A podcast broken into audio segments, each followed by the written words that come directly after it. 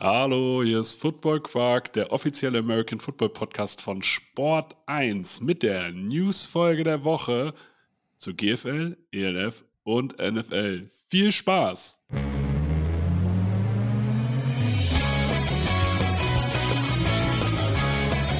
Football Quark. Viel Inhalt. Wenig Masse.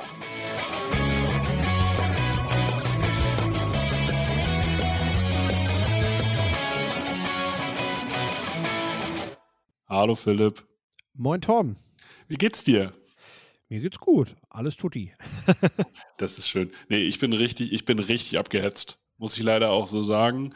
Ähm, aber ich freue mich auf die Folge. Das wird gut, weil ähm, es ist gar nicht so die Masse an News diese Woche, glaube ich, sondern welche News. So kann man es, glaube ich, sagen. Ja, tatsächlich. Also äh, ich hatte, hatte das auch schon äh, in anderen Folgen, glaube ich, erwähnt. Wir haben jetzt halt den NFL-Combine, der vor der Tür steht und dadurch ist in der National Football League auf jeden Fall schon mal ja, ein bisschen Ruhe vor dem Sturm jetzt, sagt man, weil die GMs treffen sich jetzt alle während des Combines und das ist ja klar, was die zu besprechen haben, das hat halt bis dahin Zeit. Also ähm, das klären die da. Dementsprechend ähm, gibt es da nicht die allergrößten News und äh, vieles wird wahrscheinlich, ja, ab nächster Woche könnte da einiges abgehen. Ja, und das ist das, das ist das Schöne. Deswegen können wir uns diese Woche nochmal auf den europäischen Markt konzentrieren. Dazu passend haben wir das Real Life des Interviews der Enrico Martini Show hochgeladen mit Leon Helm und Jan Weinreich. Und diese Woche, also heute am Dienstag um äh, kommt eine neue Folge der Enrico Martini Show live auf Twitch, YouTube und Twitter.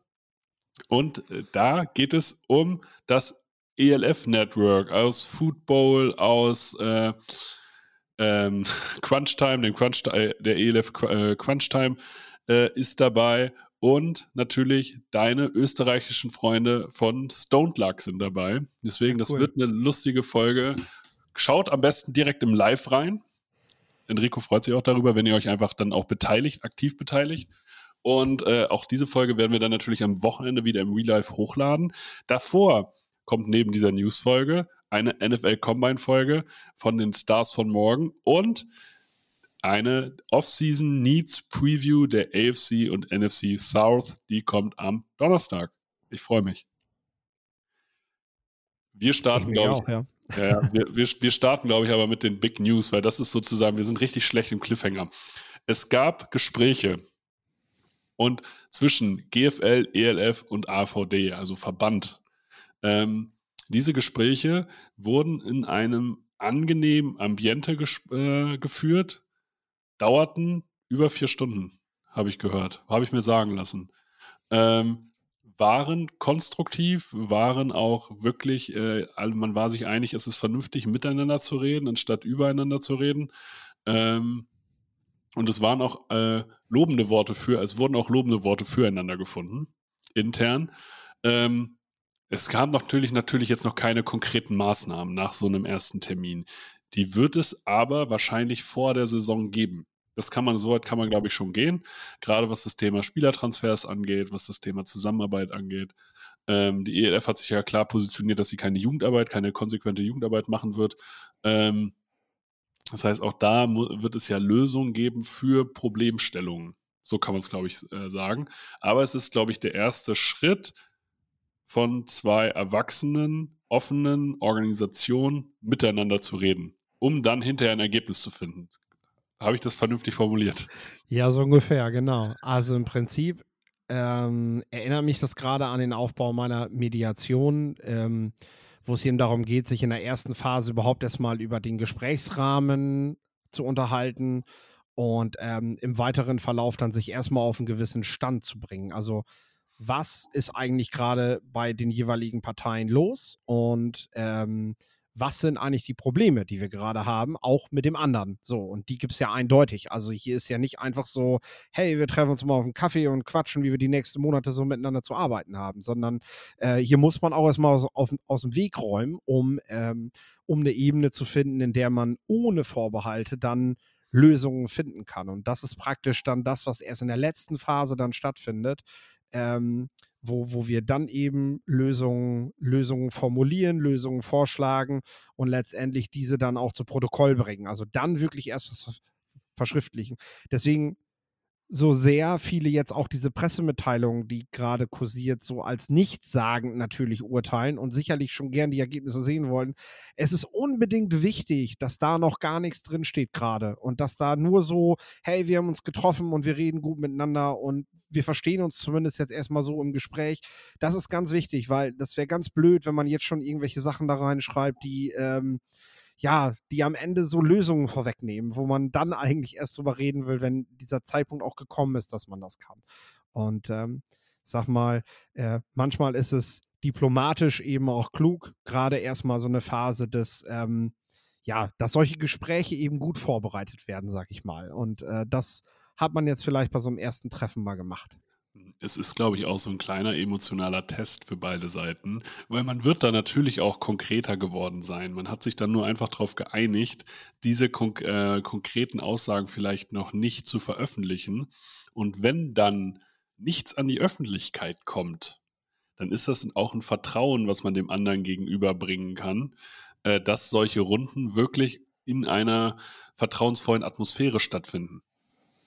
Und das Thema Vertrauen ist ja auch unbedingt wichtig. Also auch dort zu vereinbaren, wer, wer darf davon überhaupt was wissen, der jetzt gerade nicht mit am Tisch sitzt und äh, ja, wie, wie können wir, wie können wir das halten? Und äh, dass man sich da nicht unbedingt gerade vertraut, dass das alles im Raum bleibt, äh, das ist ja klar. Also, dass man das darüber jetzt auch, ja, in Anführungszeichen testet, äh, ist, ja, ja, ist ja sicherlich auch ein Punkt, klar natürlich. Klar, und äh, es ist auch total normal. Also es ist ja dann auch äh, total normal, dass man jetzt nicht sofort sagt, ja, okay, wir vertrauen es zu 100 Prozent. Das wäre auch ungesund und auch nicht glaubwürdig. Von daher ist die Herangehensweise, glaube ich, total richtig. Und es ist schon mal wichtig, dass miteinander gesprochen wird. Ich würde sagen, wir kommen zur GFL. Hier gibt es News. Robbie Kendall bleibt in Berlin, er wechselt aber von den Berlin Thunder aus der ELF in die GFL 1 Nord zu den Berlin Rebels. Der DB, der sowohl Cornerback als auch Safety spielen kann, ähm, ist, jetzt ist jetzt schon im dritten Jahr in Deutschland und bleibt in Berlin bei den Rebels. Tolle Verstärkung. Dann, apropos bleiben, die Kiel Baltic Hurricanes halten zwei weitere Importe aus dem Vorjahr. Robert Revels und Logan, äh, Logan Morange bleiben bei den Kiel Baltic Hurricanes und bleiben neben CJ Davis und Caleb Scott. Beide waren auch letztes Jahr Teil der Kieler. Und also Revels der Linebacker, Morange der Running Back und äh, Morange, also beide waren eigentlich komplett äh, dominant. Beide kamen mitten in der Saison. Rivals als Ersatz für Dean, Morange als äh, äh, anderer Ersatz oder dann als richtiger Import in dem Sinne. Ähm, spricht für die Organisation, wenn äh, Importe wiederkommen. Wenn Importe sagen, hey, trotz anderer Angebote bleibe ich hier bei Kiel, weil ich fühle mich hier wohl, ich fühle mich hier gut aufgehoben. Also großes Lob an diese Kontinuität äh, an die Kiel Baltic Hurricanes. Dann gibt es einen Nazio-Camp-Termin. Am 25.03. können alle Spieler, die American Football spielen können, ähm, in die PSD Bank Arena kommen, nach Frankfurt und am ersten offiziellen äh, Tryout teilnehmen für die Herren-Nationalmannschaft unter Leitung von Schuan Fatah und auch die Unterleitung der kompletten Coaching-Crew, die sich hier auch allen Fragen ähm, stellen wird. Was schon rausgekommen ist, OC wird Lee Rowland. Also wenn man Fatah sozusagen als Headcoach verpflichtet, dann ist es relativ wahrscheinlich, dass Lee Rowland der OC wird. Aber das ist natürlich bei der, bei dem Knowledge, ähm, das Lee Rowland mitbringt, ähm, ja, einfach nur, einfach nur gut. Also einfach nur gut für die Herren-Nationalmannschaft äh, des Verbandes und dass man hier am 25. März auch direkt jetzt etwas vom Verbandsseite organisiert, um das Thema Nationalmannschaft wieder voranzukriegen, finde ich nur positiv. Also es gibt darin nichts Schlechtes zu finden. Sehe ich haargenauso, ja. Es ist auf jeden Fall eine gute Kom Kombination. Es ähm, scheint sehr ruhig zu sein in dem Bereich. Ähm, es, gibt, es, gibt, es gibt konkrete Termine. Ähm, wir dürfen da auf jeden Fall sehr gespannt sein, was ja auch, ich meine, eine gute Nationalmannschaft ist auch immer gut für die Jugendarbeit. Ähm, das äh, dürfen wir wohlwollend im Blick behalten. Eine gute Nationalmannschaft ist auch immer einfach leicht zu vermarkten, weil der Deutsche, in Anführungsstrichen, mag seine Nationalmannschaft. Also ihr seht es bei, bei Sportarten wie dem Basketball. Ähm, auf einmal Nation, eine Nationalmannschaft äh, ist erfolgreich und auf einmal äh, wird sie von RTL übertragen, weil das öffentliche Interesse da ist. Und so ist es ja auch selbst bei der Hockey-Nationalmannschaft oder beim Bi bei der Biathlon-Staffel. In Deutschland haben Nationalmannschaften einen hohen Stellenwert. Wir sehen es beim Handball jedes Jahr im Januar. Äh, da hat auf einem jeder ist im Januar auf einmal Handballfan und im Februar interessiert sich niemand für die Handball-Bundesliga in dem Sinne, außer man ist sowieso in der Bubble. Und also, oder an, wohnt an einem Handballstandort. Und ja, dieses, dieses Tool der Nationalmannschaft fehlt dem American Football und vielleicht baut man das ja hier so ein bisschen auf. Ich als Marketingmensch sehe das nur so, deswegen. ja, es klingt auf jeden Fall danach. Es kann auf jeden Fall nicht schaden, das zu machen. Äh, da gebe ich dir recht. Ähm, zumal das merkt man ja auch am Interesse der National Football League oder nehmen wir mal den Basketball. Also deutsche Spieler, deutsche Fahnen werden halt immer, die bedeuten halt was, ne? So. Ich sage immer wieder das Beispiel, warum gucken sich, ich will keinem Rodler zu nahe treten, ähm, ne?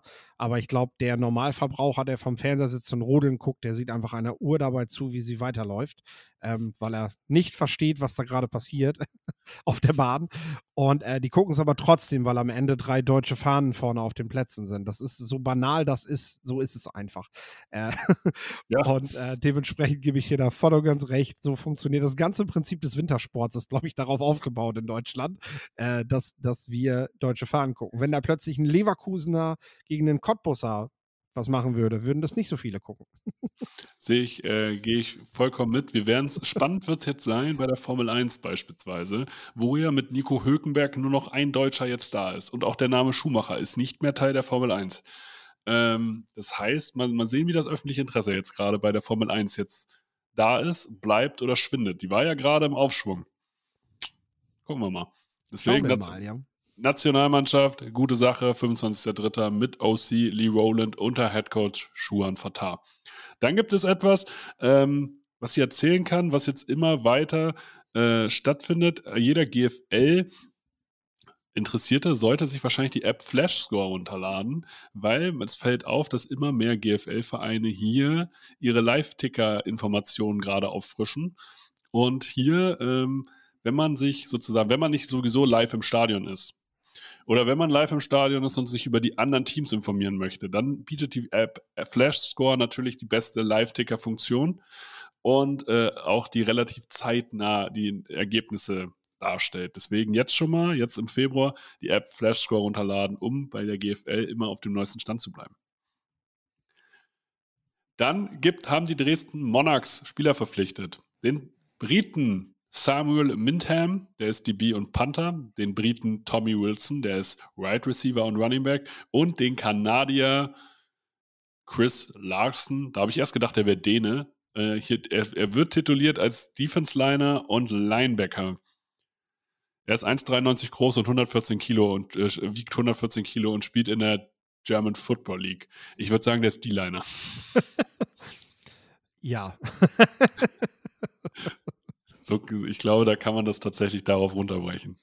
Vielleicht also, ist das Linebacker auch damit gemeint, so dieses Hybride, dieses Outside Linebacker Edge Defender Ding, also dass man ihn nicht ganz auf Defensive End zuordnen konnte. Ich meine, sagen ja, wir mal so, in der NFL hätte er auch äh, Standing Standing Pass Rusher spielen können, aber Ja, gut, in, der, in Deutschland kann er damit auch Standing Pass Rusher spielen. Das, das funktioniert noch, aber Vielleicht steht deutet halt, man das damit ja an. Ja, also das ist es halt Maximum. Und als Standing mhm. Pass Rusher coverst du maximal eine Flat. Mhm. So mehr tust du da nicht. Das ist, äh, ich habe die Position gespielt, deswegen, ich würde mich niemals als Linebacker bezeichnen, nur weil ich mal eine Flat gecovert habe. Weil wir, wir, wir, wissen alle, wie Defense-Liner Flats covern. Die machen halt irgendwelche diagonalen Schritte nach hinten und breiten ihre Arme nach links und rechts raus und sagen und gucken einfach ganz wild nach links und rechts. So, das sieht, das sieht selten gut aus. Machen wir uns nichts vor. Ja, der, der Chris Larsen kann das wahrscheinlich. Also hoffe ich für ihn. Ich würde sagen, wir kommen zur European League of Football. Hier gibt's News. John Shannon wird Offense Coordinator der Vienna Vikings, nachdem Danny Mitchell es bei, dem, bei der UAB, bei den UAB Blazers im FBS College versucht. Hier kommt ein ehemaliger OC von Marshall und Toledo nach Wien und verstärkt das Staff mit über 20 Jahren Coaching-Erfahrung oder College-Erfahrung. Was hältst du von solchen Schritten? Ja, exakt. Also im Endeffekt gibt es dann den Tausch. Äh, Mitchell noch jünger versucht es jetzt eben, versucht es jetzt eben in den USA an den Colleges, wird auf FBS-Level jetzt eben als Assistant Coach dabei sein. Ähm, ja, hat auch weiterhin Kontakt zur European League of Football. Also man bekommt das auch in den sozialen Netzwerken mit, wie er immer noch retweetet und kommentiert und so weiter, wenn irgendwelche Sachen aus der Liga und aus Wien natürlich auch kommen. Ähm, ja, und John Shannon, der sich eben verdient gemacht hat über 20 Jahre lang als Assistant Coach, hauptsächlich als Offensive Coordinator, aber dann auch auf, auf kleinerem College-Level, auch als Head Coach, auch an der High School, ähm, der jetzt praktisch dann so diesen Weg mal nach Wien geht, zu diesem, ja, zu diesem Powerhouse der European League of Football, wenn, wenn man so will, äh, hat man quasi seine Pipeline in die USA genutzt und von dort einfach, ja, einen erfahrenen Coach mitgebracht, der ähm, eventuell auch nochmal Spieler bringen kann, aber vor allem natürlich auch auf einem ähnlich gewohnten Level, wie man mit Danny Mitchell gearbeitet hat, in der Offense weiterarbeiten kann. Dann gibt es tolle Nachrichten über ein Spiel. Die Hamburg Sea Devils haben für das Spiel gegen Rheinfire äh, beim Start der Saison im Volksparkstadion bereits über 10.000 Tickets verkauft. Man merkt, die Namen ziehen. Rheinfire gegen Sea Devils, das, das ist natürlich, das ist Football, das hat auch, das hat Historie. Und sind natürlich auch mit die zwei größten Fanlager, die hier aufeinandertreffen. Deswegen wundert es mich nicht, dass hier sozusagen gleich 10.000 Tickets verkauft worden sind. Auch wenn man natürlich bei sowas auch immer sagen muss, wurden die wirklich verkauft oder wurden die erstmal nur zur Verfügung gestellt? Das haben wir ja halt immer diskutiert, aber auf der anderen Seite pusht das natürlich wieder. Ne? Ich sag mal, ich, ich will auch zum Spiel und äh, nimm ein paar Freunde mit und klar, sowas, ich meine, ich bin jetzt derjenige, der sagt, naja gut, das Stadion hat so viele Plätze. Ja. Ich fühle mich jetzt trotzdem nicht gehetzt, dass ich schnell Karten holen muss. Aber doch, es macht schon was mit einem. Und es macht natürlich ja. mehr Bock. Also ich sag ganz ehrlich, äh, zwei Jahre lang wollte ich jetzt eigentlich mal in Hamburg äh, die Sea Devils gucken. Aber jetzt werde ich es tatsächlich machen, weil, weil im Volksparkstadion das einfach nochmal eine andere Nummer ist. Ne? Also es wird halt auch einfach Spaß machen, dahin zu gehen und ein, ja, ein großes Football-Event auf deutschem Boden zu haben, was äh, ja, was ich wahrscheinlich äh, dann ähm, höchstens hinter dem Championship-Game der ELF dann einreihen muss. Ähm, und ja, vermeintlich natürlich auch dann dem German Bowl. Ne? So hoffen wir zumindest, dass wir dort auch ähnliche Zuschauerzahlen sehen werden. Das zeigt. Obwohl ich, ich, äh, ich habe äh, hab mit jemandem von den Rostock Griffins gesprochen, die haben für ein Spiel das Ostseestadion gemietet. Ja. Und die erhoffen sich auch mehr als 10.000 Zuschauer dort. Da bin ich auch gespannt, ob sie das schaffen. Aber das finde ich cool. Und ich sage ganz ehrlich, ja. es zeigt mehr und mehr, am Ende ist egal, welches Liga-Logo auf dem Trikot ist. Die Leute ja. wollen hier gerne Football gucken. Die wollen guten Football gucken und die wollen sich davon ja unterhalten fühlen. So. Genau, das und, Event ist das Wichtige. Genau. Und dem Fan selber ist das egal, ob das ein GFL oder ein ELF-Spiel ist. Klar, es gibt ein paar hartgesottene, wie ich kann nicht sagen, so, so, ein paar, so ein paar Hardliner, sag ich mal, ja. die sagen, nee, da gehe ich auf keinen Fall hin und so. Und das ist, das ist auch dein gutes Recht. Sei so, mach das. Aber ich glaube, die meisten da draußen sagen sich, hey, ich will das Event, ich möchte schön unterhalten werden, ich will einen tollen Familiennachmittag haben mit meinem, mit meinem Sohn, mit meiner Tochter, äh, ne? und äh, wir wollen da Spaß haben. Und dann ist es am Ende eben nicht entscheidend. Hauptsache es ist cool. Und ich meine, das Volksparkstadion mieten ist halt cool. Genauso ja. Rostock, das Stadion ist, ja, das macht Spaß. So.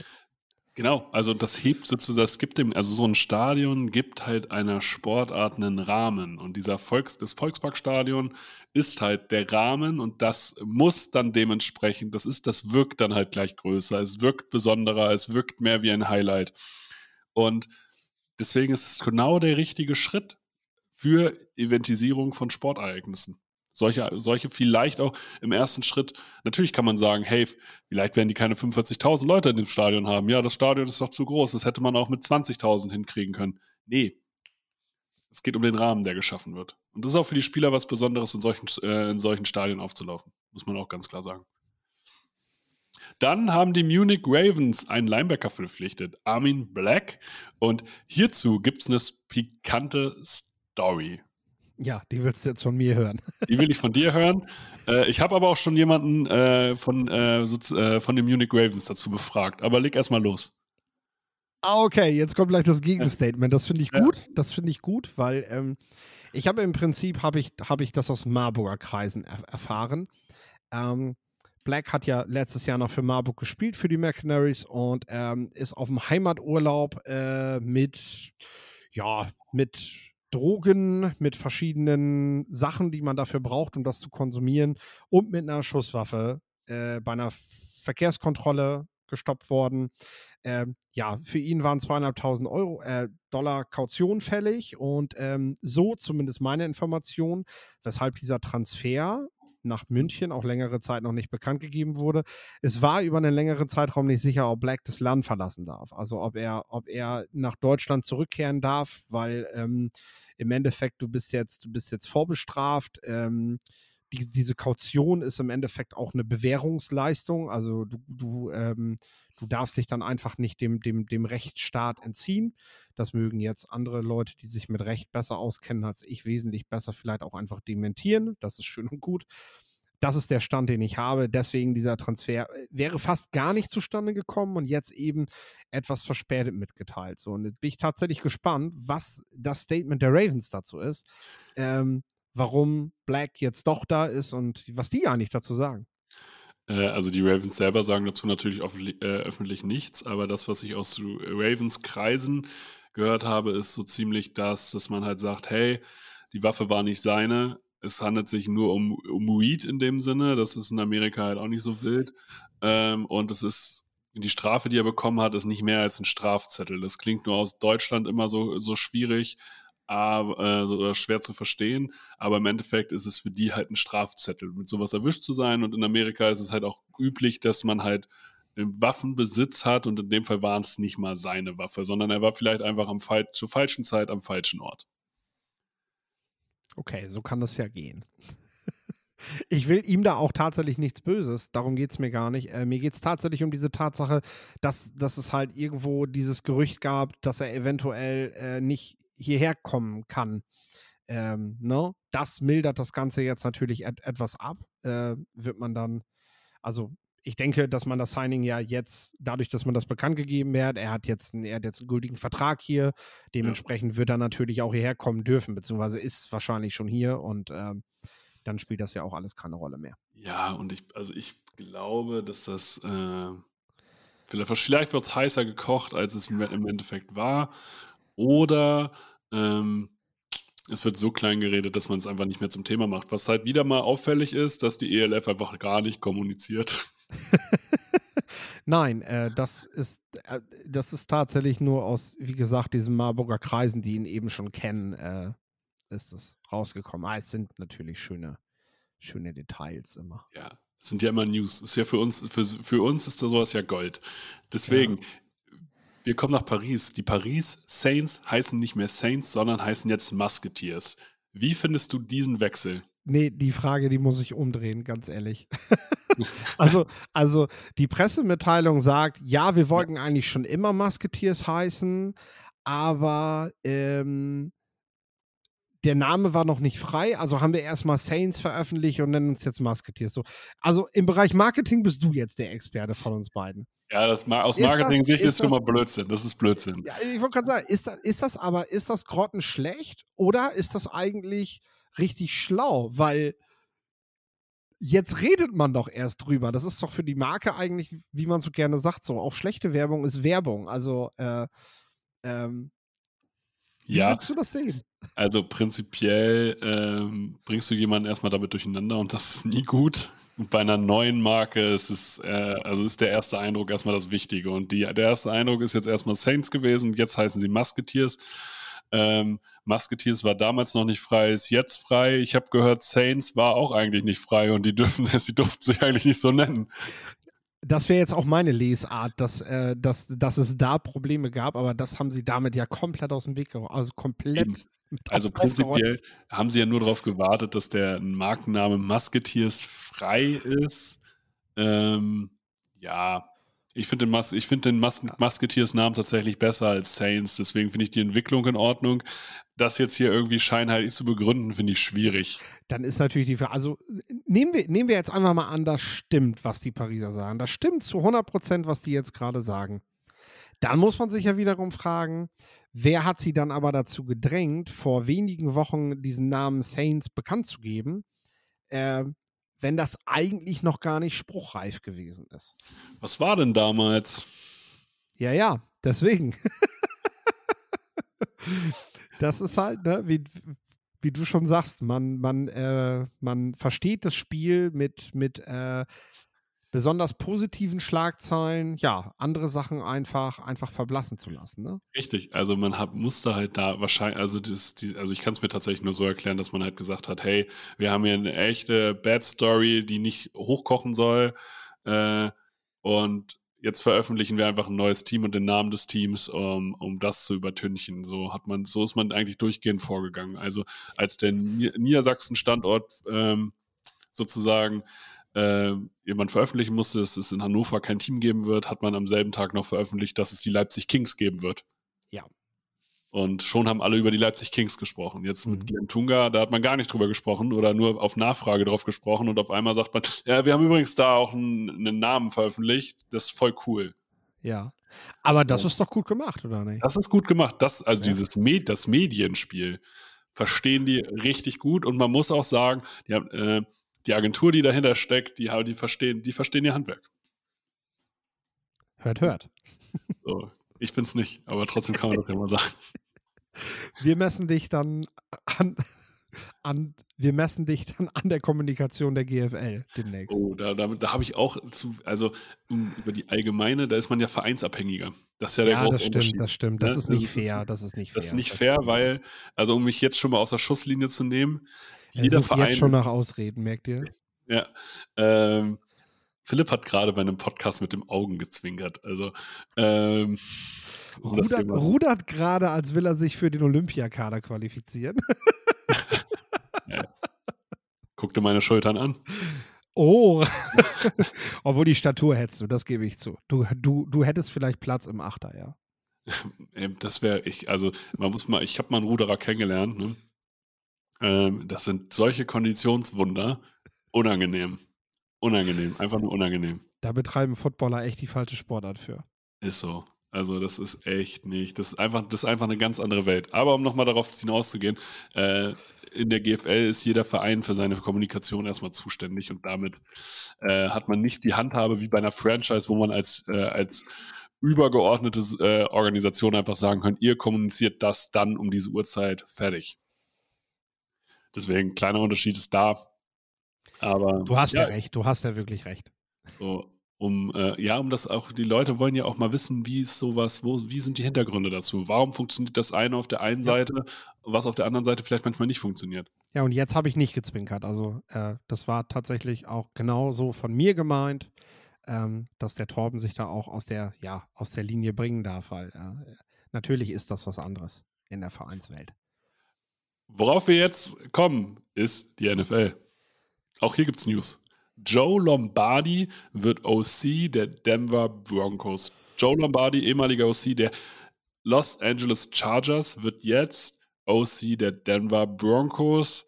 Joe Lombardi, Steelers geprägt, Kurzpassspiel. Ähm, ja, ich sag mal, Kurzpassspiel passt auch zu dem, was Sean Payton spielt, spielen lassen möchte. Wie mächtig ist ein OC unter Sean Payton und wie passt das vorhandene Personal der Denver Broncos zur Verpflichtung von Joe Lombardi? Du musst das nochmal sagen. Ich habe gerade kurz was anderes nachgelesen.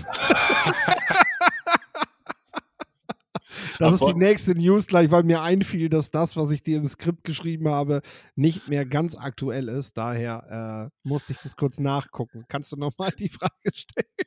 Wie, also Joe, Joe Lombardi wird OC der Denver Broncos, ist genau. ehemaliger genau. OC der, der Los Angeles Chargers. Freund, ja. Ist Steelers geprägt. Ja, ich habe hab ihn sehr doll kritisiert, weil er Justin Herbert nicht ausgenutzt hat. Ist ja. Steelers geprägt. Äh, bevorzugt das kontrollierte Kurzpassspiel Auch teilweise als Ersatz des Run-Games, einfach schnelle, kurze Pässe rauszufeuern. Das funktioniert mit Ben Roethlisberger natürlich super. Äh, jetzt die Frage oder zwei Fragen. Wie mächtig ist ein OC unter Sean Payton und wie passen beide Ansätze erstmal zusammen?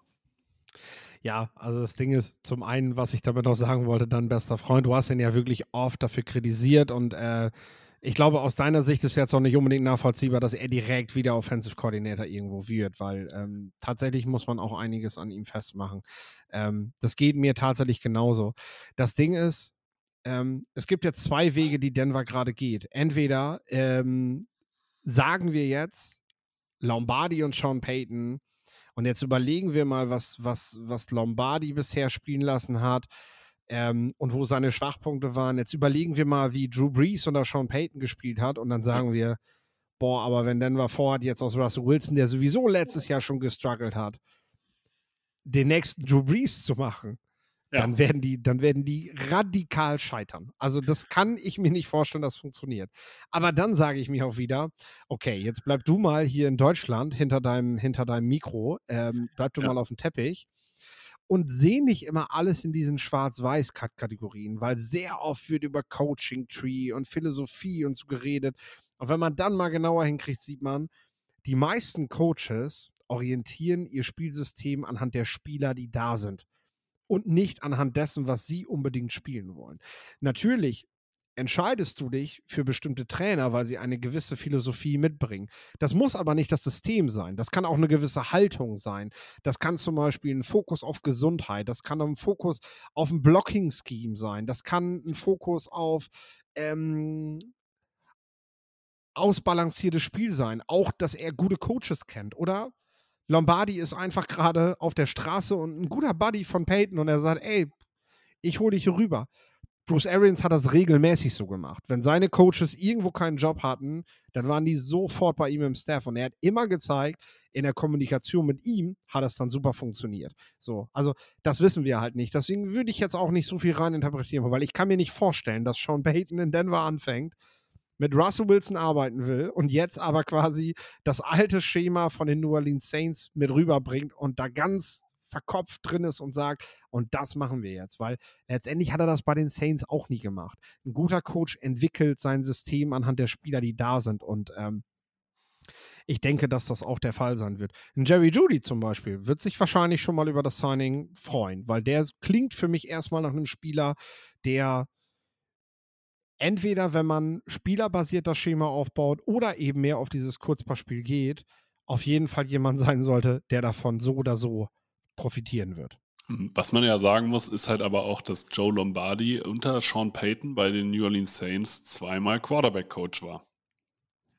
Und damit Sean Payton ihn auf jeden Fall kennt und seine Art zu coachen kennt. Und damit auch weiß, wie er auf den Quarterback, in dem Fall Russell Wilson, eingehen sollte. Genau. Ich, also da habe ich tatsächlich, da habe ich tatsächlich sogar noch eine spannende In Information zu bekommen, die mich echt ins Nachdenken bringt, weil ich ja auch in diesem mentalen Bereich sehr unterwegs bin. Ähm, ein Weggefährte von Russell Wilson hat jetzt mitgeteilt, Russell Wilson hat seit seiner College-Zeit einen Personal Coach gehabt, der ihn vor allem mental sehr stark, sehr stark beeinflusst hat äh, in den letzten Jahren. Ähm, und dieser Mentaltrainer ist letzten Sommer verstorben, plötzlich.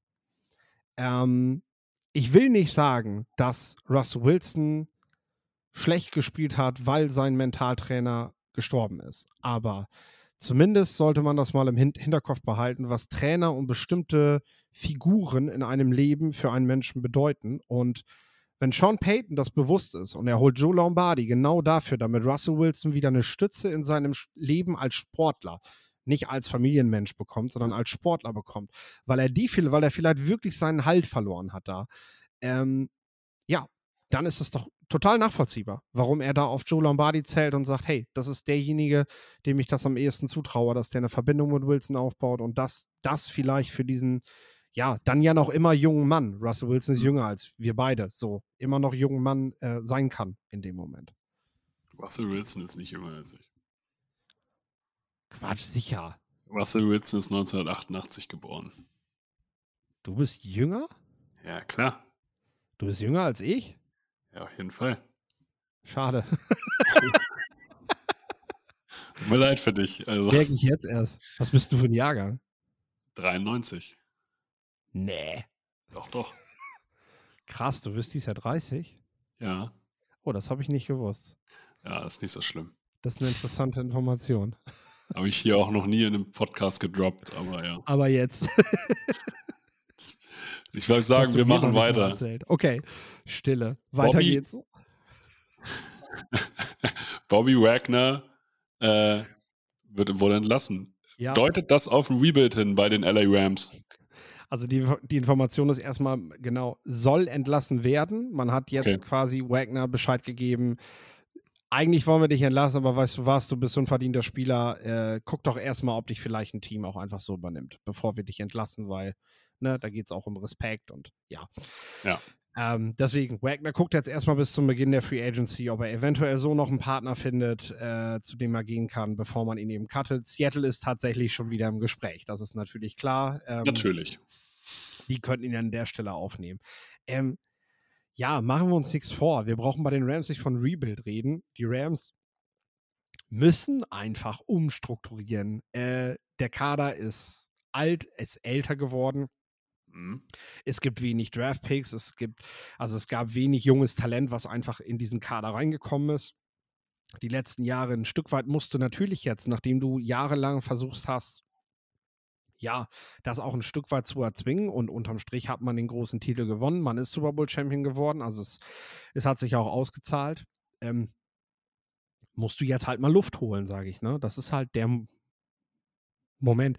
Mir ist das Wort Rebuild immer so ein bisschen zu hoch gestochen. Für mich ist ein Rebuild halt so ein, so ein richtiger Umbruch. So. Aber das kann sein. Also, wenn ich jetzt mir die Rams angucke, dann finde ich es gar nicht so unwahrscheinlich, dass die einen Quarterback im Draft nehmen.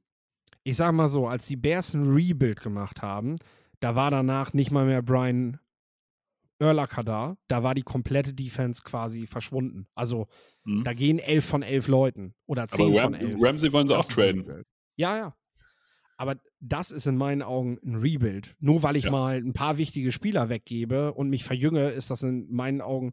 Also mir wird dieses Wort Rebuild halt einfach zu inflationär benutzt, wenn Okay, es darum ja. geht, einfach über, über, über, ja, Umbaumaßnahmen im Kader zu sprechen. Für mich ist quasi ein Rebuild eine, eine Reformation, also wirklich zu gucken, so, okay, wir spielen ein neues System, wir bringen neue Coaches, wir, wir, wir entlassen den Großteil der Spieler oder wechseln die aus oder so, ne? Hier gehen jetzt einfach ein paar gestandene Schlüsselspieler, ähm, die, die dir auch, wenn die Rams wieder competitive sind, nicht als, allzu viel bringen. Also ähm, Jalen Ramsey jetzt zu behalten, wenn er, wenn er in zwei, drei Jahren dann die 30 plus hat, es ergibt dann wenig Sinn. Das kannst du dann auch machen, ne? Aber die Jets, die Jets hatten einen Rebuild die letzten Jahre. Da ist, wer ist denn noch da von den Jets, die vor vier Jahren da waren? Ja, oder die Falcons. Die Falcons Ja. hatten jetzt, sind gerade mitten im Rebuild. So, das ist es halt. Das sind für mich Rebuilds, wenn man so will. Aber vielleicht stehen die Rams kurz davor. Also wenn sie, ich sag mal so, Wagner entlassen, Ramsey traden, Allen Robinson und Stafford loswerden, schon bis zum Rebuild. Also Quarterback wäre für mich schon so ein, so ein Ding, okay, Ja. dann können wir anfangen, darüber zu reden, ne? wenn wir da wirklich Ja. schon krasse Wechsel haben. Aber ich sag mal so, solange das Staff das Staff bleibt, obwohl da haben wir ja auch viele Wechsel. Ähm, hin, hinter der Rolle von Sean McVay äh, haben wir dort ja auch viele Wechsel. Also ja, gut, behalten wir mal im Blick. Genau, muss man also auch hin, hinsichtlich des Drafts vielleicht äh, sozusagen mal im Hinblick behalten. Ja. Was machen die Rams dort? Kommen wir, apropos Draft, zur NFL Combine. Ja, Gerade ist es ruhig, aber seit Sonntag trudeln nach und nach alle Spieler und Offizielle der NFL-Teams ein. Beim Klassentreffen der General Manager werden häufig viele Deals eingefädelt. eingefädelt. Also, welche, welche, wa- sagen wir es mal so, welche zwei General Manager suchen deiner Meinung nach als erstes die Nähe zueinander? also ich kann mir zumindest vorstellen, dass Ryan Poles äh, die Tür gar nicht zumachen braucht. der GM der Bears. Äh, da wird einiges los sein. Da wird auch einiges abgeklopft tatsächlich mal. Also um einfach ein, ein Gefühl dafür zu bekommen, wer hat noch alles Interesse, was muss ich bieten, weil du willst dir ja nicht die Tür zuschlagen, indem du jetzt schon quasi ein Trade-Angebot machst, was dich sofort komplett aus allen Verhandlungen rauswirft, weil, weil Ryan Poles sagt, hier, Ich habe ja schon das Fünffache, habe ich ja schon von denen Ja. geboten bekommen. Was willst du eigentlich? Ne? So, also äh, da geht es auch so ein bisschen um Abtasten und äh, ein Gefühl dafür kriegen. Ein GM, den man noch gar nicht kennt, Ryan Poles, ist da sicherlich auch eine spannende Komponente. Ähm, ja, und dann werden wir natürlich, äh, denke ich, bei den, bei den Ravens einiges haben. Ne? Also ähm, ich denke, Teams werden versuchen, wir haben über die Jets schon gesprochen, können die auf Lamar Jackson warten oder müssen die Derek Carr jetzt unbedingt unter Vertrag nehmen? Ne? Mhm. Das sind Dinge, die du jetzt abklopfen willst. Ne? So, wie realistisch ist das, dass Lamar Jackson nächstes Jahr noch Ravens Quarterback ist? Und das ist klar, wenn er es nicht ist, also wenn er wirklich bei einem gewissen Trade woanders hingehen dürfte, dann wird es Teams geben, die interessiert sind. Und äh, das wird zu besprechen sein. Ne? Mhm. Dann gab es eine Entlassung. Carson Wentz, wir hatten es schon angekündigt, äh, wurde entlassen. Das macht 26 Millionen Cap Space frei und macht auch den Weg frei, die Aaron Payne den Franchise Tag zu geben. Der kriegt jetzt, glaube ich, 18 Millionen, 18,9 Millionen oder so. Und damit wahrscheinlich einer der zwei, drei Defensive, interessantesten Defensive Tackles auf jeden Fall vom Markt. der interessantesten Free Agents, wenn, wenn man so will. Ne? Und äh, Payne, also es sieht ja auch nicht, nicht nur danach aus, dass er jetzt den Franchise-Tag bekommt. Ähm, der Franchise-Tag ist, ist im Endeffekt ja nicht das Recht, einen Spieler zu zwingen, ein weiteres Jahr für einen zu spielen, sondern der Franchise-Tag ist dafür eingeführt, zu, eingeführt worden, um eine längere Zeit zu haben, einen Vertrag zu verlängern. Paynes Vertrag läuft jetzt aus. Der Tag befähigt die Commanders dazu, bis den genauen Termin habe ich jetzt nicht im Kopf, aber es ist eigentlich immer so Ende Juni, Anfang Juli, kurz bevor die Trainingcamps losgehen, ist die Deadline dann, bis die Commanders praktisch einen neuen Vertrag mit Payne machen müssen. Sie haben jetzt das nötige Cap Space dafür, um das einzufädeln und sie haben sich jetzt auch die nötige Zeit dafür erkauft. Also ähm, ich denke, in beiderseitigem in Interesse wird sein, dass Darren Payne am Ende nicht unter dem Franchise Tag spielt und er ist auch noch so einer dieser wenigen klassischen Vertreter des Franchise-Tags, also für den das eigentlich mal gemacht wurde. Man musste jetzt erstmal Carson Wentz entlassen, um mit Payne überhaupt realistische Verhandlungen anzustreben. Ähm, das wurde jetzt realisiert und jetzt ist die Zeit aber wiederum zu knapp, um Payne noch in irgendeinen langfristigen Vertrag zu bringen. Denn wir reden hier von Summen und Boni und, und hier, das macht man nicht in drei Tagen. Auch wenn wir das gerne mal, wenn wir, wenn wir Madden zocken oder so, dann können wir das gerne mal so klick, klick und dann ist es fertig. So funktionieren solche Gespräche nicht. Und ähm, das wäre einfach zu knapp. Dementsprechend hat, haben, haben die Commanders sich Zeit erkauft. Das kann, das kann in zwei, drei Wochen schon soweit sein, dass er einen neuen Vertrag hat. Ähm, die haben aber jetzt erstmal bis Sommer noch Luft und äh, ich denke, da wird es jetzt auch eine langfristige Einigung äh, geben bei denen. Also ich glaube nicht, dass Payne unter dem Franchise-Tag spielt. Sehr gut. Ich würde sagen, haben wir es für diese Woche mit der News-Folge. Obwohl, abschließende Frage, kriegt Carson Wentz nochmal ein Team? Reicht es lange, lange So, durchatmen? In diesem Sinne, wenn euch die Folgen gefallen, sagt es allen möglichen Menschen, die diese Folgen, die sich für Football interessieren, die sich für American Football in Europa und in Amerika interessieren. Ähm, bewertet uns bei Spotify, liked uns auf allen anderen möglichen Kanälen. Es war mir ein Blumenpflücken, Philipp. Das letzte Wort hast wie immer du. Ja, ich schließe dann doch das Wenz-Thema nochmal ab. Ich denke, er wird dann schon einer der Namen sein, die fallen, wenn dann äh, Starting Quarterbacks ähm, zu Beginn der Regular Season ausfallen. Äh, dann, dann könnte Carson Wentz jemand sein, den man dann plötzlich wieder hervorholt. Aber bis dahin wird er sich wahrscheinlich gedulden müssen und wird deshalb auch wahrscheinlich warten, weil äh, es gibt ja keinen Grund für ihn, dann irgendwo eine eindeutige Backup-Rolle anzunehmen. Ciao und tschüss.